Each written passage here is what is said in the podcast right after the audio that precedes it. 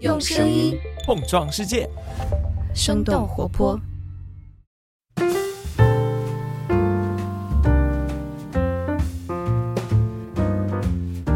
嗨，大家好，欢迎收听《声东击西》，我们一起用对话来发现更大的世界。我是徐涛。今天这期节目其实录制的时间比较早，是在今年二月。当时春节刚过，我在上海和上海纽约大学的李轩老师聊了这一期。当时录制的时候出现了一丁点儿问题，所以开头和结尾不是很完整。但很幸运，主体部分的内容依然是完整的，而且我觉得肯定会给大家带来一些不同的视角。那闲话少说，请收听今天这一期节目。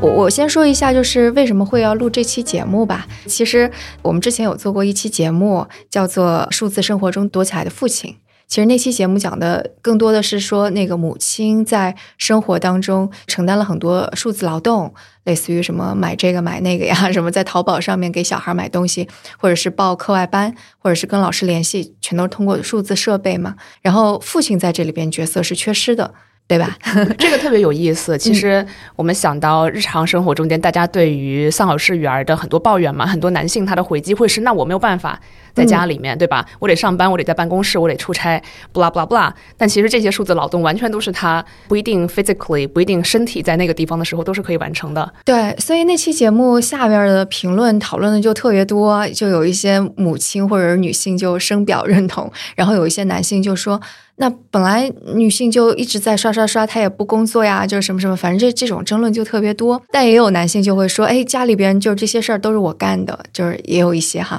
然后就会有女生又跳出来说，你不能够代表其他人。就总是有男生会冒出来，对，就就会有这样的。人冒出来，所以就是我就觉得这个还是挺有意思的，因为那个基本上还是在讨论母亲以及为什么好像到了现在这样，母亲一边工作一边还要承担着所有这些跟家里有关的事儿，但在那个讨论当中，我觉得父亲的讨论是缺失的。这个真的很有意思，因为你们在做那期节目的时候，你们的标题叫做“数字生活中的父亲”嘛，那其实最后反映出的是父亲的缺失。其实这个在学术的研究里面也是一样的，是完全是一个平行的状态，是吗？对，就在一开始，特别是在二十世纪中叶的时候，在学界讨论父亲的角色的时候，一开始也是通过他的，就是在当父亲缺失的时候，反而是引起了重视。这个这个本身还是挺有意思的。对，我们今天就把李轩老师给请来，其实也是因为你研究了很多跟父亲相关的东西。感谢徐涛老师的邀请。所以你最开始有一部分很有意思的研究，其实你。是想要从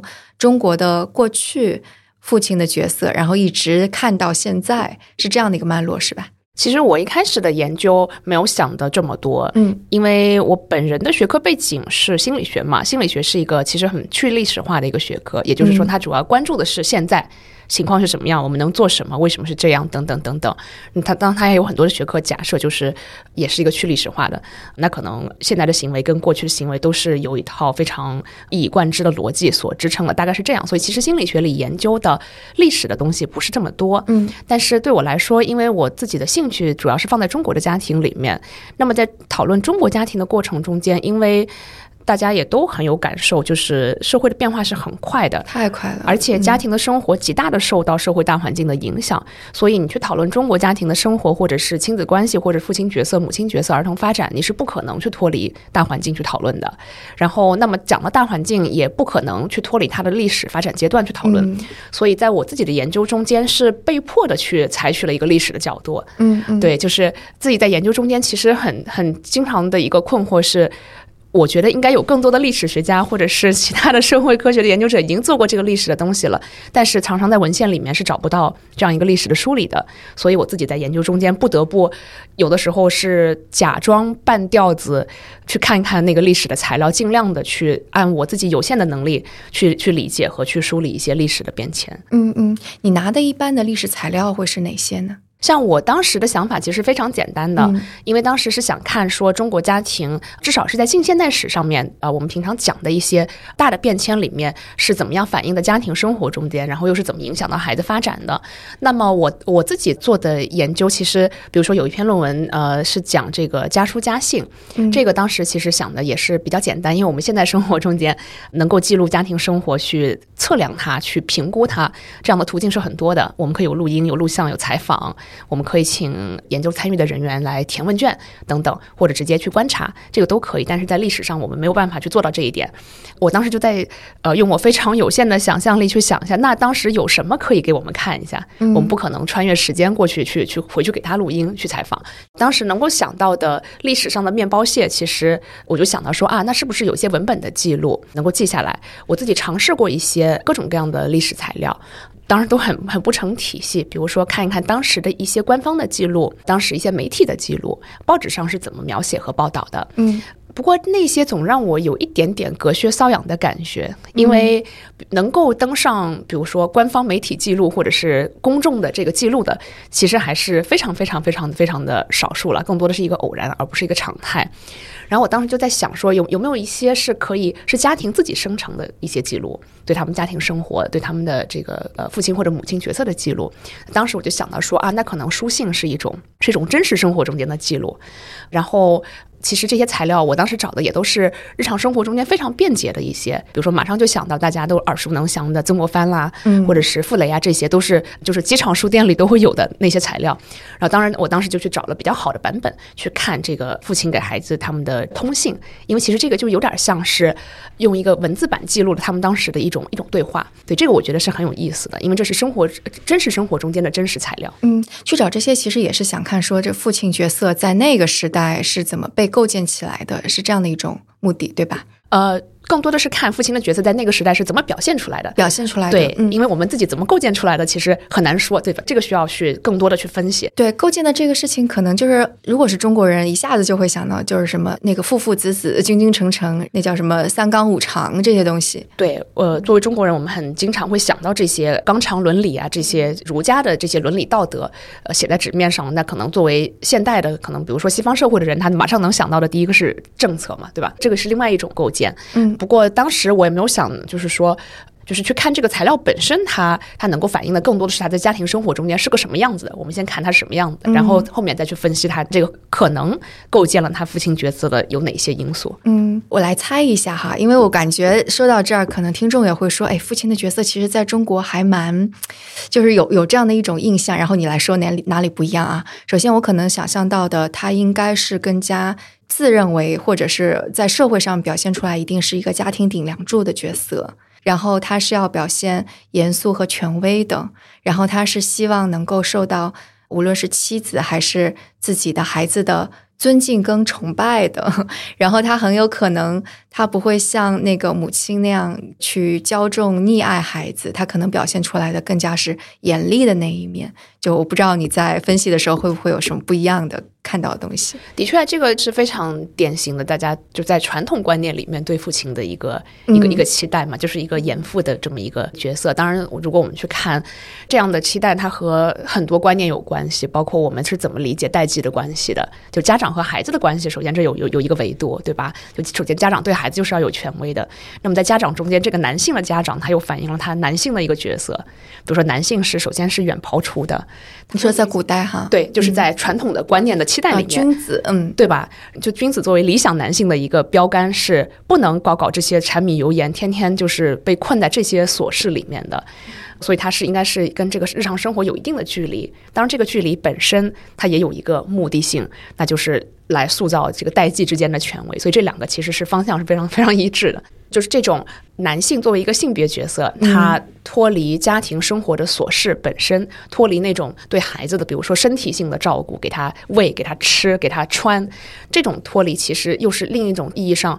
增加了这个父亲和孩子之间的距离，那么这种距离感反而又是一种帮他塑造权威性的一个途径。因为在日常生活中间，可能我们自己做家长也都有感觉，其实，在日常生活中间，这些非常贴身的照料是比较能够塑造亲密性，而不是而 而不是权威性的。对对对，嗯，而反而是那个跟他有一点距离的人，孩子会更加的害怕一些。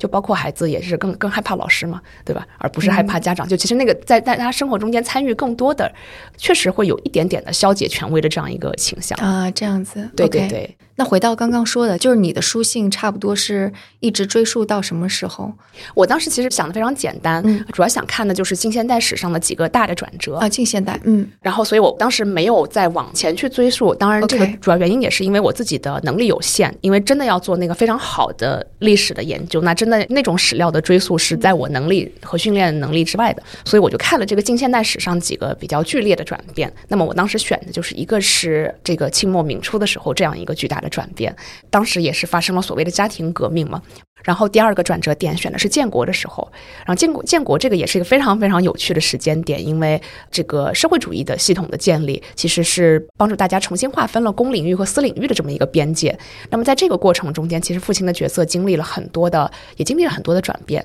当然，这个这个时间点的选取也是受到看到文献里面讲一些其他的社会主义或者是后社会主义国家，他在他在这个转型中间的一些一些体验。那么第三个转折点选的是改革开放这样一个又重新。全面的拥抱和进入国际市场。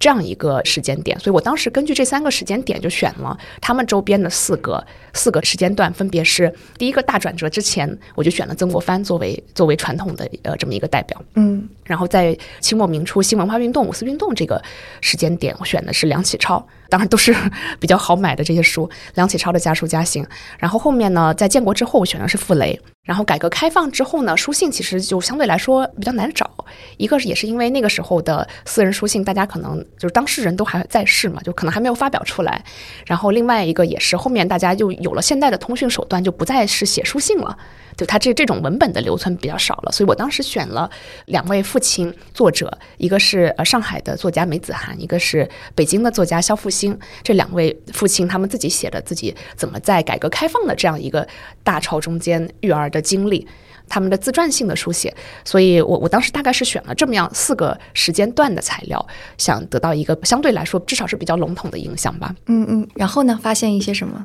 我当时发现呢，觉得还是很有意思的。四个时间点的父亲，其实他们都带有很强的时代的特征。比如说像曾国藩的话，哎呀，我真是非常的，嗯，我对他真是又爱又恨。一个是你看到他给孩子写的那个书信，你就会有很强的压迫感。我我先说爱他的这个地方吧，因为这个人他非常的强迫症，他又很爱写，所以他他就留下的材料 非常的多，而且他很他很成体系。比如他自己是一个非常严谨的人，给孩子写信的时候，他还会给他父母写很多信，所以能看到他作为儿子的角色，他会给他的兄弟写信，他会给他的孩子，主要是他的两个儿子。就是他能够清楚的记得我是哪月哪日给你寄的什么信，然后你有没有回那个内容？对，就是就是分门别类，非常的有体系。他脑子里是有 Excel 表的，嗯，他他的写信，然后所以他的这个收收集的也非常的全。然后在这个过程中间可以看到他自己本人的生活，他们和他整个家庭的生活很多的细节，他自己的记录也非常的详细，所以能够看到他生活中间真的很多的内容。所以这个是我非常喜欢看曾国藩家书的这个方面，呃，但是看他的过程中间又感到非常可怕的一面，就是，呃，看到他对孩子的那种那种严厉，他跟孩子写信的那样的口吻，比如说他给这个曾纪泽，也就是后面也是大外交家，这个这个写信的这个口吻，就是让人觉得非常窒息啊。比如说上来就是，哎。好好学习了吗？上次寄来的作业做太差了，然后然后就是那种，然后结尾必然是，哎呀，就是你不要骄奢淫逸啊，然后就一通的这样的道德说教，就是那种。你作为一个孩子的角度，就能觉得自己的生活是被完全控制了的。就你能想象自己每天你爸给你发微信，然后跟你说今天工作做的不行，上班摸鱼被我抓到了，然后或者是说你这个成绩太差了，然后又被老师告状，就就是这种很可怕，让人看起来。我觉得这就是他已经是把他自己在政坛上以及管理他的下属的这一套全都已经用在他儿子身上了。对，当然从中国传统的观点上来说，这个都是相通的嘛，对吧？对吧？父子的关系本来就是一个任何其他社会关系的一个原本，那么后面君君臣臣的关系这个模式都是都是相通的。嗯，这个就让人看了觉得，哎呀，真是非常的有压迫感。然后中间又又没有很多我们现在的年轻人对于家庭生活和亲子关系的亲密性的那种东西，就他也没有就说。就是很少很少，就说哎，你你怎么样？最近这个书读的有没有意思啊？开不开心啊？或者是说呃怎么样？很少有这种对于情绪的关注。嗯，所以就是你就看了以后就觉得，就是接到那个那个信就觉得大王来巡山一样的 瑟瑟发抖感，嗯所以就那个让人看的非常的嗯，哎，我觉得这个跟我那个春节时候看的一些资料其实也有相通之处。就是我春节时候正好看了，相当于是不同国家之间，他他讲的跟家庭没有关系啦，但他讲到中国的那一段的时候，其实是在讲中国的类似于整个从那个皇帝一直到下边，他这个政治制度是怎么贯彻下来。他说可能跟其他地方不一样，我们的宗族是非常。强烈的嘛，所以对于一个已经走上仕途的人，他要维持他相当于是这个小的宗族为基础，他就一定是要在他的后代当中培养起接着考科举士族的人，这是完全关乎到他这个整个家族，甚至是在地方上势力的一个很重要的东西。如果他没有太多的子嗣，他甚至是会去培养家族，比方说这个村上比较穷的小孩儿。比较有慧根，那我就去培养你，然后把你送上士族，就这个是完全是政治家庭这种关系，特别对曾国藩这样子已经手握权力的人交织在一起的东西。对他完全就嗯纠缠在一起了。对，他就没有办法对他孩子有纯粹的爱，因为这就相当于是以后还跟他的那个整个家族的兴盛是有关系的。这个的确是，但是又很有趣的一个是，其实你从他别的书信中间是能看到这个人他并不是不是人的，但这个呢就很有意思，因为你能够从他给他父母写的报告中间，能够看出他其实有很人性的地方。嗯比如说，他给他父母会报告，就比如说，哎，这个这个老婆又怀孕啦，然后又要生啦，然后这个新的小孩子生出来是什么样子的，然后他其实他你会觉得说，哎呀，他对孩子了解比今天很多的爸爸都是要多的。他知道孩子什么时候开始学走路了，他知道哦孩子最近吃的是什么，就他他喜欢记录，因为他他喜欢记录，他可能需要记录，他需要报告。但是他在这个过程中间，其实不管是有意还是无意，出于什么样的动机，他是知道的。他知道孩子什么时候生病了。当然那个时候可能作为妇女，她没有办法出去家，所以孩子生病的时候是她要出，她要出去找人，要出去找医生。所以就是他是有参与在里面的，他是知情的，也是了解的，并且就是那些书信里面写出来的口吻，他是高兴的，他觉得这个孩子哎身体不错，养的挺好，然后这个让我很欣慰，让我很高兴，这种非常自然的感情是有的。但是在他一旦转换到了他作为父亲的角色里面，给他的儿子写信的时候，这些就都消失了。然后在那个过程中间，对孩子的那种非常自然的关切，经常就被和一些非常功利的东西绑定在一起。比如说，他也有偶尔，他也会会会问他说：“哎，你这个最近生病了什么？”但通常下一句都是因为你马上就要考试了，所以现在不能生病啊。哇，这个就跟现在很多父母的口吻很像。对，嗯所以就是一些很自然的东西就消失了。所以这个是曾国藩非常有意思的一个地方。嗯对，还有一个可能我觉得非常有意思的，我也是非常想就是得到真正的历史学者的支持和帮助的啊，就是我一直没有找到曾国藩给他女儿写的信。哦，他其实有很多女儿，然后然后女儿也是在家里面应该是受到了比较好的教育，是能够写就是跟父亲通信的。但是目前的留下来的曾国藩书信的本子里面，基本上都看到都是他和儿子的或者和他他自己父母的通信。我就一直非常好奇，他是没有给他女儿写信，还是说他女他给女儿写的信到了他女儿夫家的那个藏书里面，就是没有被收在他自己家的这个书信集里面。我其实非常想看到他对他自己的女儿是怎么样的沟通的。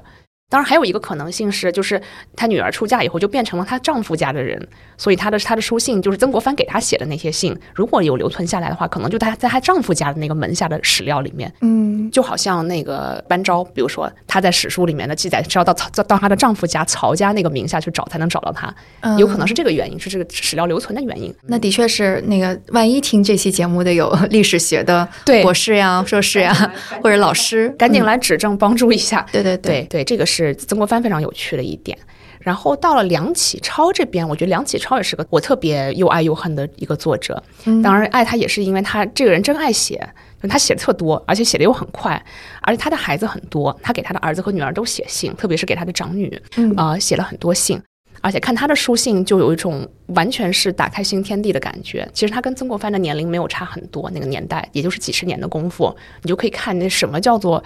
山河日月星啊，那个那个信写的，就是他完全那个口语首首先是非常口语化的，然后也很少有什么说教。对，基本上他给他给孩子写信，就更趋近于我们今天所理解的比较亲密的一种家庭对话。他可能会跟他说：“我今天干嘛了？我今天就喝酒又断片了。”然后或者是说：“哎，最近又拉肚子了。”然后，然后，然后吃那个泻那个医生开的那个泻油，好痛苦啊，不想弄。然后或者是说：“哎，今天我又去干了什么事？看到什么有趣的东西？”就很多自我的表达。他也问很很多关于他孩子的自我的东西，对于孩子的情绪的关照其实很多的。我印象特别深的是他给他的后来成为北大图书馆馆长的那个梁思庄写的信。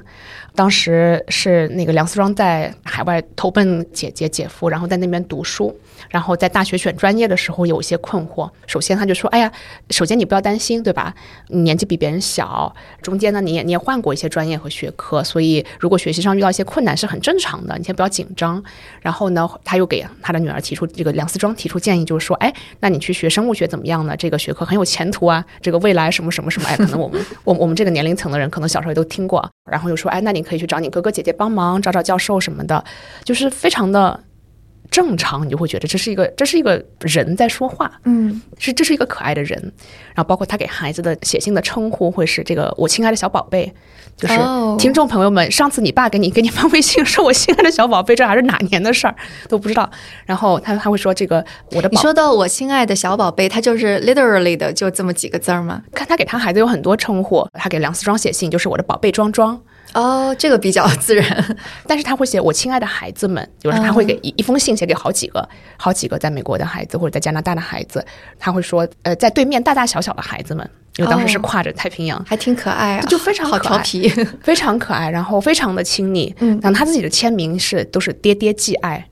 啊，太可爱了，对，就是非常非常的。哎，肉麻，对吧？嗯，这样的这样的一种称呼方式，在这个中间就能看到，这是一种完全不一样的父亲的实践。对，当然梁启超也不是那个时代就是唯一的人嘛。其实我们如果去看他同时代的胡适啦、鲁迅啦，其实也都是作为他自己政治活动的一部分，在家庭生活中间也实行这样的亲子关系的革命。嗯，对，其实也是非常非常有意思的啊。这个是我非常爱梁启超的一个一个一个方面。嗯，当然同时又能够看到他很多的时代局限性。嗯，比如说，一方面能看到他有很多时代进步的样子，他很鼓励他的女儿去读书，他给他的女儿找了各种各样的资源去读书。当时哪怕是在日本流亡的时候，他带着他他自己最疼爱的那个大女儿嘛，也是想培养成接班人的那种，然后就给他找了很多的家庭教师啊，也都是真的是用尽了资源。然后呃，孩子成绩好，他都非常非常的溢于言表那种啊。我记得他有一封信里面就给他女儿写，就说就说今天老师表扬你了，说你比那个在日本的男孩子学的还要好，就你。作为一个一个外国的女孩子去学习，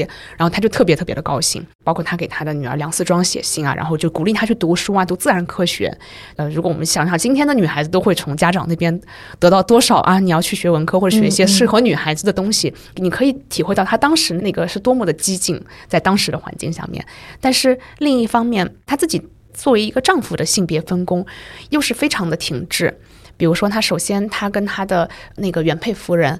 其实他的原配夫人参与了很多他早年的一些政治活动，包括一夫一妻会，包括他早年就是推广女学，因为在他的那个变法通议里面，这是很重要的一个一个部分嘛。嗯，呃，包括他的夫人也帮助他去建设那些女校啊什么的啊，所以其实他的夫人一很有能力，二其实家境比他要好，第三他自己其实他对于这个夫妻关系。也是有一些革新的想法的，但是很可惜的是，你看他的书信里面显示出的那个痕迹，这个性别革命就停在了想法和纸面上面。就是你看他在家里面，其实他他的日常生活的照顾还是通过他的妻子，然后包括他后面他还娶了一个妾，完全打破了哦，完全打破了他自己当时的一些政治的这个口号。那他的他的生活是完全依赖于女性的照顾的，对，嗯，所以梁启超是特别特别有意思的这么一个一个例子。包括他在书信里面，嗯，其实像我会很关注的一点是，这个父亲，你你你跟孩子在沟通的时候是怎么提孩子的母亲的？这个其实特别重要。那么在梁启超给他孩子写的信中间，对他自己的呃夫人，其实是有很多的戏谑在里面。就比如说有一次，他给他的女儿写信，就说：“嗨，我我今天去去哪个地方做活动，然后回来问你妈要什么，呃，你妈就说我想要一个什么什么首饰。他说：哎，你别听你妈瞎说，就是她哪会要这种这种玩意儿？我跟她结婚这么多年，我知道她只想要一些什么泡菜坛子啦，什么锅呀，什么这种实用性的东西。然后你就会觉得说，哇，这个你你跟孩子这么讲，你适合吗？”当，一方面来说，就是老夫老妻之间肯定有一些这种呃笑话，或者是这种相互调笑的过程。嗯，但是你会感觉到他并没有很努力的在孩子面前去，比如说维护他们的母亲，或者是帮助母亲建立权威之类的。所以这个是我觉得很有意思的一个方面。嗯，对，就他的他的这个革命主要是在把这个呃代际之间、家长和孩子之间的这个权威感和距离感给打破了。但是在性别的这个劳动分工的方面啊，啊，包括这个家庭中间谁有话语权啊，这个方面好像又停在了哪里？这所以这个是梁启超非常有意思的一个方面。会有相关的资料去分析，就是为什么会有这种的差别吗？啊，再再呼唤一下历史学家呀。当然，这个这个其实也跟当时的这个历史的背景，包括当时的家庭革命，也是一直被认为是隔了一半，在性别这个维度上是一个不完全的革命。这个跟当时的很多的大背景，我想也是有一些相互呼应的。嗯，包括梁启超他自己写《变法通义他他去倡议女学，你去看他这个原文啊，他里面他自己的这个说辞，他自己的理由，为什么我们要让妇女接受教育，并不是给妇女更多的自由，而是因为国家需要。而是因为妇女需要教育下一代，诶，刚刚也是我的一个猜测，因为说，比方说，他对他的下一代会更加去 push 他们，或者推着他们往外面去探索啊，什么，也跟当时就是好像清朝政府派很多小孩儿去国外，然后想要回来救国图强，我觉得这个大的话语其实也都是一样的。对，其实他的对于孩子那样的一个培养，更多的是对于自己培养下一代新国民。的这样一个实践，嗯，对，从从一定程度上，当然他对孩子的爱是是真实的，你能看出那个情绪的表达是真实的，但是这个过程中间有一个大的这个话语在那里，就是你个人的，让女性去上学也好，或者什么也好，还是为了为了民族国家一个大义去服务。嗯，那这点在性别的维度上面就特别特别特别的明显。嗯，对。然后反观到他自己个人的生活当中，我觉得他还是一个利益的既得者。对，所以他如果真的是说不去娶妾啊，或者他帮要付出自己的努力，我觉得这个可能就的确比较难。对，的确是的。特别是比如说，如果把他和蔡元培这样的人去相比，比如说蔡元培，他当时他在这个呃找夫人的过程中，他是他是明确写了我不娶妾的，并且。就是身体力行的做到了，可惜梁启超没有把自己的裤带子管好，啊，当然一个原因也是因为他的一些传统的观念了。他当时他的原配夫人应该是只有一个儿子，就是梁思成，然后所以他当时应该也是还想再生几个子嗣，有可能是有这样的一个一个动因在那里。哎，子思这个就是跟刚刚那个曾国藩那又是一脉相承，的确是。嗯，然后到傅雷这边的话，也是非常非常有意思的一本家书。就抛去他哎经常被作为那种嗯教化材料的这个身份呃之外啊，其实也很有意思。你看傅雷，他他给傅聪写了很多很多的信，不知道可怜的傅敏的信在哪里啊？就比较少。他给傅聪写了很多很多的信，然后在这个过程中间也是可以看到。傅雷作为一个人和作为一个父亲很有意思的部分，比如说他给傅傅聪写的信里面，大家平常通常的认知中间，傅雷是非常非常严厉的，就是那种情同父亲嘛，对吧？就是会非常要求高，然后甚至会打儿子。不过在他的书信里面，也能看到一些很有趣的痕迹，好像说他自己对于至少在纸面上啊，他对于这些行为是有点反思的。他会写说，哎，之前打你打的实在太狠了，或者怎样，啊，当然这个可能是就是儿子走了以后，突然想起来就很后悔，打不着的时候就就想着就很后悔了。然后，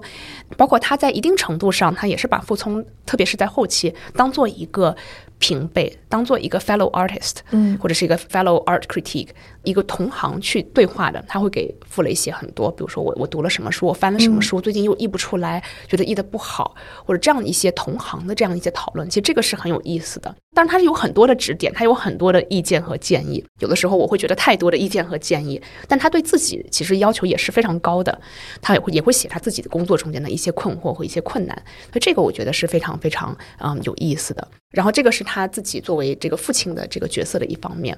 然后嗯，傅雷，我当时看他的这个家书的时候，也深刻的感觉到他生活的那个时代，就是建国初期的那个那个时代，在他生活中间有非常非常强的一个烙印。比如说，就看他的性别这个方面，他自己当然是没有娶妾了，这个不再合法了，也是。虽然搞过外遇，但是没有在法律上去实现啊。但是他自己在书信里面是会写到，就比如说，呃，今天看到哪个哪个女同志，她的她的这个工作业绩也非常的出色，也很佩服这样子。然后包括傅聪后面也有女性的钢琴老师去教他，然后傅雷也经常去提醒傅聪，就说你要你要多跟这个老师学习之类的。但是在另一方面又很有意思，比如说他的妻子朱梅馥是没有去工作的，这点我觉得还蛮。好奇的，因为这个在当时的建国之后是吧？建国之后的城市的时代背景里面，女性要顶半边天呢？对，是比较少数的。具体是为什么，这个就我就不太知道了。这个可能还是要请搞历史的呃学者们来指点我，来来帮我回答。然后另一个方面是，其实，在傅雷对于傅聪后后来的有一任妻子的这个指点中间，就能看出很多他的这个痕迹。一方面，他们在刚结婚那个时候，傅雷就会给傅聪写信。就说你要帮助你的妻子去发展，不要让她把太多的时间给困在家庭里面。如果你有钱的话，你可以去请一个请一个帮工嘛，在家里面帮他做掉一点家事，这样让他可以去留点时间看书，可以去发展什么什么东西。但另一方面，他又会给那个儿媳妇写信，就说：“那你要你要赶快学做家务啊，不然呢，让傅聪干吗？”啊，然后当时从我们从我自己的角度来上一一看就是。为什么他不干呀？服从干呀！就只要不是特别伤手指的，就是损伤业务能力的，他为什么不去干呢？你记账不能记吗？然后买菜不能买吗？就我觉得好像也没有到这个程度。然后，所以在这个中间，你有可能看到就是非常符合建国之后的性别话语的那么一套性别观念。就是一方面，女性要出去要工作，你可以工作，并且你你做得好，我认可你。嗯。但是另外一方面，家事儿当然也是你的。不然呢？让老公干吗？就是是这样一套非常我们今天可能还延续至今的这样一套，就是妇女既要又要这样的一个一个话语。我觉得这个完全就是现在的想法，就是一直没改变。对啊，那个家里的妻子，你当然工作干的外外在外面非常好，是非常好的一件事儿。但在家里边，你还是得要干活。对，而且你家里面的活，你一点都不能落，这个是要优先保证的。嗯，比如说他在有一些信里面，呃，傅雷会鼓励他的，就是他这个话说的就非常的拧吧。比如说，他就跟傅聪说：“你要让你的妻子发展自己。”他并不是说你要帮他多做事。当然，就是他写过一两次，非常非常的短。但他主要那个话语，我记得他有次举了一个例子，是傅聪的那个女性的钢琴老师。然后傅雷就说：“你看那个老师，她意志多么的坚强。”她首先照顾丈夫，照顾孩子，然后把家里搞得井井有条，然后她还能每天坚持练琴，然后能够练到还能够就是出去表演这样一个一个一个水平，维持一个非常高的专业水平。然后我当时就觉得说，那为什么就你就既定了这个人，她首先的任务是要照顾老公、照顾孩子呢？为什么她的首先任务不是去练钢琴呢？对，就是你就你就觉得这个就就非常的荒谬。当然，这个也是我们就是至今还是非常非常熟悉的这一套了。对，是，所以差不多就是哦，就这个就已经到建国之后了。嗯，对。然后改革开放之后，当然就是当时选选取的文本材料，它因为不是家书家信，所以本身是有一些，我我想可能会有一些更多的修饰吧。就是梅梅子涵和肖复兴两个作家老师，他们写自己带孩子，就作为父亲带孩子的经历，也是很有意思的。当然，梅子涵，比如说，我个人非常喜欢他的儿童文学的作品啊，然后看他写他他带孩子的过程也非常的有意思，能看到很多。虽然他自己是祖籍是安徽的，但是在上海生活嘛，然后也能看到很多大家印象里面所谓的上海男人的。例子，比如说就洗鸡毛菜啊，一根一根的洗啊，就是能能看到更多的他参与到家庭实际生活中的一些部分。嗯，当然，这这两位都是就是目前还还还比较活跃的作家嘛，所以可能这个会有更多的听众朋友啊，有包括有熟悉他们本人的，会更知道他们在家庭生活中间实际的样貌是怎么样的。实际的样貌，对对对对对。然后然后他们他们真实的生活是跟他们自己的写作是比较相似，还是更有距离？嗯，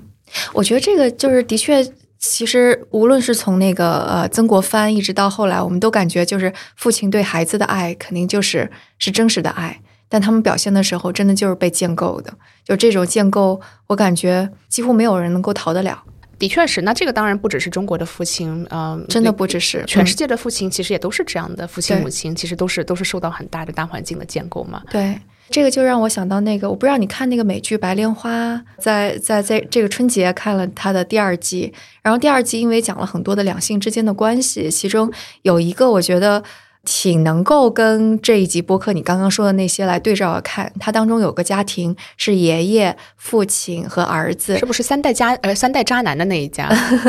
嗯，你你可以说他是渣男。他们到西西里去寻根，然后你可以看到他们三个人对女性的态度是非常不一样的。就比方说，爷爷的态度就是我怎么着都是可以去就撩其他，即使他已经老成那样子，然后还。一心一意认为奶奶是到死都是爱着他的，就是女性要做的事情就是在家里做个意大利面，然后他在外面怎么怎么着花天酒地怎么着都行。然后到了父亲这一代，可能就会很痛苦，就意识到了自己给妻子带来的痛苦，给孩子带来的痛苦，但他还是忍不住要招妓。然后儿子呢也很渣的地方，就是一方面他就有点道貌岸然了，一方面就是说我意识到了女性的权利，就是但是。在他跟一个呃妓女在交往的过程当中，他依然采取的是一种我我是在施于你的那种，就是是是这种感觉，同情而不是共情的那种居高临下的视角，非常居高临下。对，所以就这个也是很有意思，其实的确是可以对照来看的。你做完了这个之后，有相关的接下来一步的研究吗？呃，我接下来一步，呃，我是想把这个这几个对于个例的分析，想看一看能不能有更加广泛的记录。当然，这个这个真的是要呼唤做历史的小伙伴跟我一起来做，告诉我怎么样去找更好的史料，去看在这个这个更大的环境中间有没有一些跟他们呼应或者是相互驳斥的一些历史的材料。因为毕竟，比如说我们看到这些大的公众人物，都是一些嗯例外，其实。可以说，而并不一定是常态。虽然刚才说他们的身身上携带了很多很多历史的烙印和痕迹，但其实他们毕竟还都是人上人上人上人上人了。对，那个时候毕竟全民识字率这才百分之几，所以我我其实自己非常想做的一个事情是去看这个广大的人民群众。是怎么样的？当然，这个就非常难了。就是对我们非非专业的历史研究者来说，要找到要找到这样的材料，不知道要找什么类型的材料。对对，这个就有点像是当我们说那个啊，像曾国藩他们的家庭是一定他要为整个宗族去思考，他整个家族做思考，就跟皇家一定要想着我怎么把握住手握权力一样。那可能老百姓就完全不是这样子。对他，他既没有能力，也未必有知识，也就他也没他也不一定有那个束缚。就好像之前我们。说，呃，就那些大户人家的女子都是大门不出二门不迈的。那你要是生在一个市井小民家，连门也没有。那 就是你两个人要出去搞吃的呀，对，那那没有这没有这个条没有这个条件让你来去卖菜卖豆腐，对呀，就是所以，我我想平民的生活，或者是更广大的群众的生活，或许跟这些知识阶层的生活又是完全不一样的。嗯，当然，当时我记得在那个清末明初的时候，已经有一些公共的记录，当然这个还需要更更系统的分析，比如说那个时候已经有了一些报纸。就可以看到，在报纸上面，大家怎么记录自己的家庭生活。比如说，那个时候会有读者来信这个东西嘛，然后就会看到，比如说《申报》这样的报纸上面，就看到一些读者他去写信，当然就是需要核实真假了，但但是他会登一个。读者来信，然后就说：“哎呀，我的父亲太可怕了，他时时想控制我。比如说，我想去呃读高中，那个当时是比较比较高的一个学学历了啊。然后，但是他不让我读高中，他让我把这个钱留下来娶老婆。然后，但是我想学习，我就很痛苦，怎么办？”然后你就会看到那个编辑的回复是怎么怎么怎么怎么样，对这个还是非常有意思的。或者是当时会有文章就写，就是一个散文体，就写就说，哎呀，隔壁人家有个特别可怕的男的，为了几个彩礼钱，呃，强迫女儿去嫁一个有钱的，但他自己并不爱的人，这就是就写这样的一个非常非常霸权的一个一个父亲的，这样有有这样一些记录。嗯嗯，那现在你你在看那个现在当下的父亲角色建构，你会看到一些什么样的细节啊之类的吗？啊，当下的父亲的角色建构，如果我们去看今天的社会的话，那可能要想的影响的这个因素，可能是有几个方面。当然，我们很容易想到的是这些传统思想的遗留，或者是说，呃，在对对他们的一些变革，就像梁启超那样的一些实践。然后我们会想到目前的媒体中间对于对于父亲的一些批判啦，或者是什么的。但是其实还有很多其他的力量呢，在中间也有很强的影响力。就比如说经济的力量。很多时候，父亲在家庭中间的角色是很大的受到外部经济环境的影响的，特别是因为父亲通常是被认为是那个需要对外的这么样一个角色，他需要去挣钱也好，需要去要干嘛也好，所以这个角度来说，我们无法去忽视目前，比如说一种非常内卷的经济对于父亲角色的影响。那很多父亲他确实是他观念上面有一些改变。他也想做个人啊，他也想回家跟小孩玩，是不香吗？但是他没有办法，他就是要加班，没有产假。就没有全国性的父亲产假，他就根本没有办法。所以我想，我想这这个是就是经济对于父亲的一个一个非常强大的影响，特别是现在包括社会社会的这个贫富差距越来越大的情况下，不管是父亲还是母亲的，就是经受的经济压力都是特别的大。那么尤其在传统上被认为是那个要解决钱的问题的男性，他就会感觉到特别更就比比母亲甚至会感觉到呃更大的压力。然后，另外一个是父亲的角色，其实很多程度上面也受到一些国外的一些思潮的这样这样一些影响，嗯，就包括。很多男性会觉得说啊，我在家里面可能要扮演一个男性的角色。那什么叫男性的角色？嗯，那么对吧？这个这个东西，当然自这个清末明初以来，其实在中国的知识分子界也好，在在民间，就是在这个普通大众也好，对这个是有很多的反思的。那么从今天的父亲这边看来，其实这个他想象中的理想男性的这个特质或者是样子，其实也有很大的变化。对比，比如说今天的父亲，就是经常被寄希望于他可以跟孩子在一起玩。嗯，玩这件事情和男性的联系本身是一个比较新的概念，就是你能想象中国传统的士大夫，你想你你你能想象曾国藩跟他儿子玩吗？我在在想着曾国藩跟儿子玩 玩什么？可能那个什么骑马射箭可以。但那个也是正事儿啊，你你得得是要打马球，对，那个 是能想到最最 playful 的事情了。但是今天就就是嗯，很多父亲的他扮演的角色都和娱乐绑定在一起。那么男性和娱乐和玩这个之间的联系，其实是蛮新的一个概念。毕竟传统的男性角色里面，就君子和娱乐，君子不娱乐的。君子是认认真真的弹琴，认认真真的写字。当然，你有舞文、舞舞文弄墨的这样一些雅兴、一些爱好，但它不是一个玩儿，它还是一个玩物要丧志，是要丧志的。所以，对，所以今天的话，当然这个又和家庭生活实际有些关系。很多时候，父亲被寄希望于他是带孩子玩的那个，是因为他别的干不了，就是别的指望不上。我觉得是不是其实也是慢慢的受西方的影响？就比方说，我小的时候有一个美剧叫做《成长的烦恼》，时代眼泪暴露年龄。其实我我采访过的很多家长都会提到这个，就是就是包括就是在八零年左右出生的这这波家长，都是看着上海这个电视台就是最早引进的一批美剧嘛。对，《成长的烦恼》当中的那个父亲 Jason Jason，对他就是一个非常会玩，然后跟孩子当朋友的那种。对，嗯。所以，所以其实是这个是受到很多一一些所谓西方文化中间对男性的想象，嗯。的影响，还有包括现在很多的妈妈会说，爸爸要带孩子做运动，嗯，运动这个事情，其实，在你要说在传统的男性标杆里面，也是提不上台面的。对，这在中国的传统的，这的确也不是君子做的事儿，对，也不是君子做的事情。所以这，所以这个还是也也是受到很多外来文化的一些影响，就包括这个整个对男性气质的这个焦虑啊，都是有一种受到外界压力的这样一些一些成分在里面。其实是的，我觉得所有就是带着孩子运动呀，一定要就是组一个队呀，这个真的是西方，就甚至是因为我的小孩儿可能是在那个美国待的时间长一点，所有的体育活动的组织几乎全都是。当地社区的爸爸组织起来的，然后是这样子的一种社会情况下面，就好像显得全都是爸爸在带着孩子做运动。对，但这其实是非常非常西方近现代的情况。嗯，你就哪怕想到运动这件事情和男性的关系啊，我就哪怕哪怕是我小时候没有一个这么强的关系的，就女孩子也参加活动的。没有这么一个，首先，呃，运动这个事情被私人化了，是要家长去参与，都是都是学校组织嘛，运动会，然后大家去上体育课，跟着老师学个什么东西，对吧？没有这么多需要家长参与的成分。哎，那我游泳、滑冰还都是我爸教的，哦，是吧？是吧？羽毛球，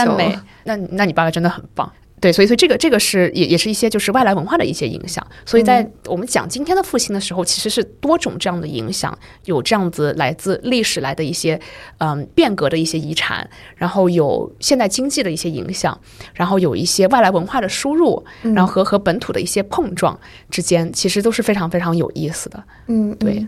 你要不要说一说那个就是各种各样其他的力量对父亲的塑造？你上次跟我讲的就是那个。产前培训的那个东西，我觉得那个特别有意思。对对，那当然，其他这些大的因素的影响，其实就就渗透和反映在日常生活的点点滴滴中间嘛。那么。在学界的文献中间，其实也会谈到，就是对于父亲参与一个阻碍的力量，会是这些日常生活中间点点滴滴的一些一些隐形的阻力，就像在职场上面点点滴滴阻碍女性的那些东西一样。其实你看起来非常的小，但是对他们的影响并不是非常的小。嗯，就好像呃很多的，包括很多的商家在宣传亲子什么的过程中间，那些产品都是有意无意的是。对标给妈妈的，他就 target 那个母亲。在《爸爸去哪儿》这个热播的真人秀出现之前，基本上你看亲子的产品，基本上都是跟妈妈在一起绑定的。嗯，所以他这样的一些广告的一些媒体话语，就会让人觉得说这个东西跟我没关系啊。就好像你一个女性，比如说走到商店里面说我想买一个上班穿的衣服，然后卖东西人就给你看全都是男装。是一样的感觉啊，对，所以所以这个其实非常非常的有意思，嗯。包括在这个，我我们今天已经谈了很多，说啊，希望这个父亲能够参与到育儿的过程中间，但是对他的一些信息，对他的一些支持，其实是非常非常少的。那么这是另一层的阻碍。就比如说像呃，我看到这个呃，有些这个公立医院里面，当这个事情本身是很好，他会作为一种一种福利嘛，会给新手的这个父母去举办一些产前的培训，告诉他怎么去育儿。但是你去看他的这个广告的话语，呃，像比如说我我自己有接触过的一些一些一些医院，他的这些广告话语都是 target 到妈妈的，比如说家长群就叫妈妈群，对，是的。然后每次我都觉得，就是我我自己就作为一个不是很不识时务的人，当然也作为我自己的这这个公众角色的一部分，我总是会跟那个群主说，我们可以改一个名字吗？嗯，因为其实，在中文里面，你就直接叫父母群、家长群，完全是有很多中性的或者是双性包含的词汇在里面。你为什么要叫妈妈群呢？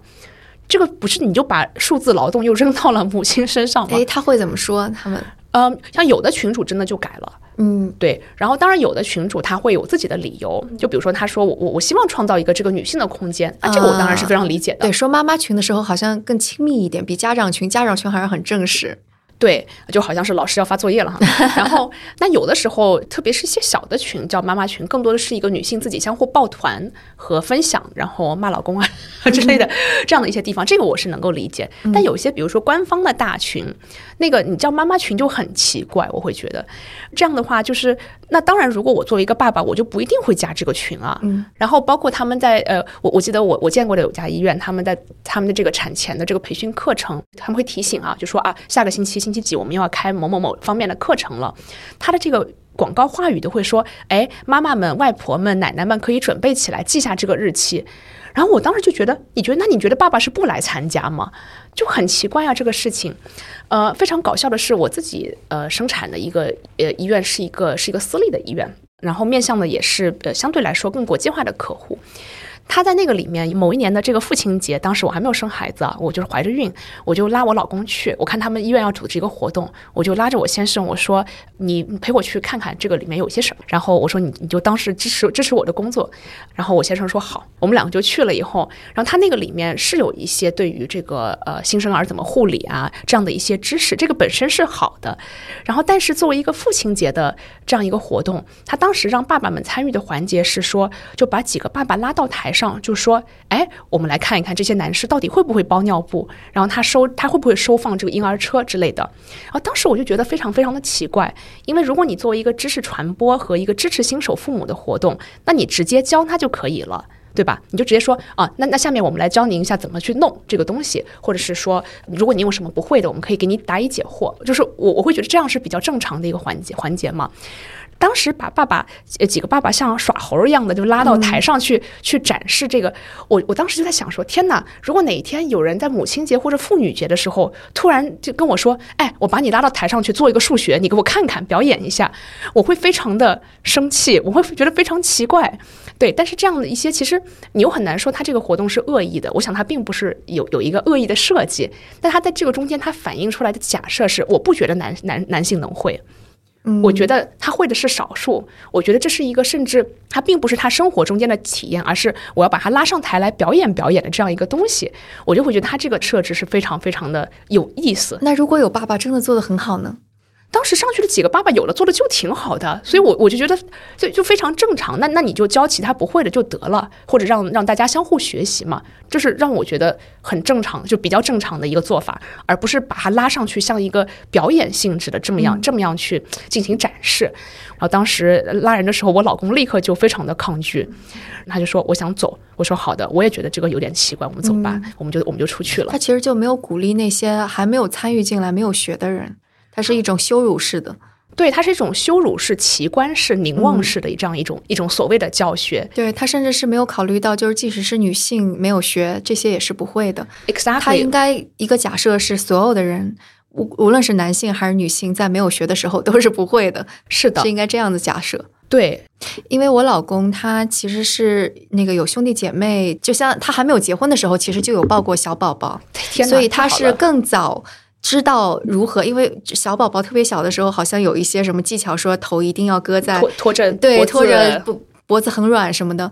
我是不知道的，所以就这就这一点就证明，的确这个只要学了都会，这个跟你是男性跟女性没有关系。对，然后你哪怕是女性，你你不学也不学我不知道，就我也我也一样，我是我们家更更晚的知道这些知识点的人，所以我觉得就这些非常非常小的细节，嗯，很多时候就。把男性阻挡在外面，所以这个也是也是很有意思的。这这些未必是恶意设置的一些一些东西，但是因为它里面渗透了我们太多对于男性和女性所谓生来有什么能力、生来有什么优势的这样一些假设。像很多那个呃，我我记得以前我去听学术报告的时候，听过有一个人当时做了一个比较初步的报告，也是去分析在这些话语中间有哪些是。毫无必要的去把育儿这件事情面向了 target 了母亲，而把父亲给排除在外面的，他就会发现，哪怕是在美国一些，比如说政府的一些活动中间，其实都有这样的倾向，大家就无意的就把父亲就就就又就又排除在外面了。嗯。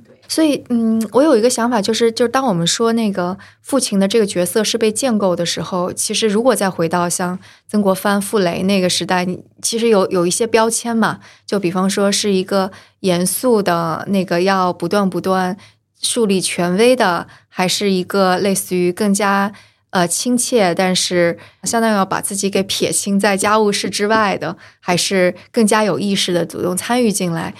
跟小孩玩的更多的，就是这当中其实有很多种选择。我不知道会不会有什么分析是说，究竟哪一种他可能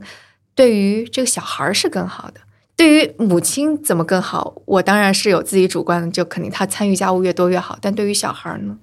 对于孩子来说，其实这个这这个也是做儿童和青少年的心理学中间一个重点的内容嘛，就是把把落脚点落在孩子，看看。当然，这个对于孩子的影响也是社会科学里面整个对于父亲角色关注的一个重点之一啊。就就是就觉得他要是要不参与以后，会对孩子有有不好的影响。其实这方面的研究很多，他的视角也非常的丰富。但是我想说的，首先一点是，父亲对孩子的影响其实是很难和父亲对母亲的影响这点这个事情相剥离开来的。嗯，因为母亲也需要和孩子接触，很多时候父亲对孩子的影响，他是通过对母亲的影响来实现的。就好像说，这个你丧偶式育儿，丧偶式育儿，首先最直观的感觉就是女性很累。对，很烦，嗯，你很你很烦，就是想打人啊，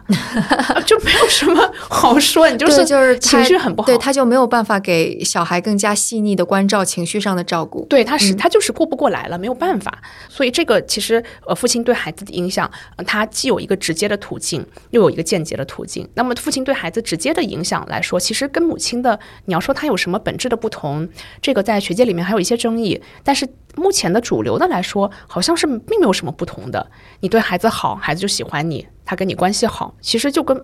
妈妈你打骂孩子，孩子跟你关系也不好呀。对，所以其实跟这个这呃母亲对孩子的影响，其实它的作用机制是非常相似的。你关心他，你关照他，你跟他亲密，就那那就比较祥和。然后那对孩子当然就有比较正性的影响。你对他特别的粗暴，你骂他。呃，那不管你这个事情是父亲是母亲做的，那对孩子显然都没有什么好处嘛。那爱而威权就是跟他一起玩和亲密，就这几几种不同的方式呢？嗯，这两个其实首先就爱爱和权威之间这两这两个是不冲突啊，对母亲也一样，对对吧？我们当然平常是既爱孩子，又要总得给他上些规矩，你需要教他一些社会的规范，一些合理的东西。那么对父亲其实也也一样，这首先是不冲突的，并不是说我必须要选择做一个绝对的曾国藩式的人，还是我我我绝对的去选择做一个非常非常爱孩子的人，这个不需要选择。当然，我们日常生活实践。我们也知道，就这两者，它如何去平衡，如何去混合，是有时候是很困难的一件事情。那么这个事情对于父亲和母亲来说，都是都是很困难的。嗯，所以这个本身，它对孩子直接的影响来说，我觉得它是它是跟母亲是没有什么分别的。嗯，对。所以有的时候养育出现的不同的行为，其实并不必然是要跟性别扯上关系的，对吧？OK，那这就是这一期我和李轩老师的聊天，希望大家对父亲的角色会有一些新的视角和看法，也期待大家在评论区和我们讨论父亲的角色是如何被建构起来的，或者你所看到父亲角色建构是什么样的。当然，也期待你成为生动活泼的会员，获取更多和节目有关的内容以及幕后故事。查看本期节目的 show notes，也就是我们的单集介绍，就可以了解加入的方式。因为有了你们的支持，所以我们才可以不断不断的做出更多的内容。那我们下期节目再见。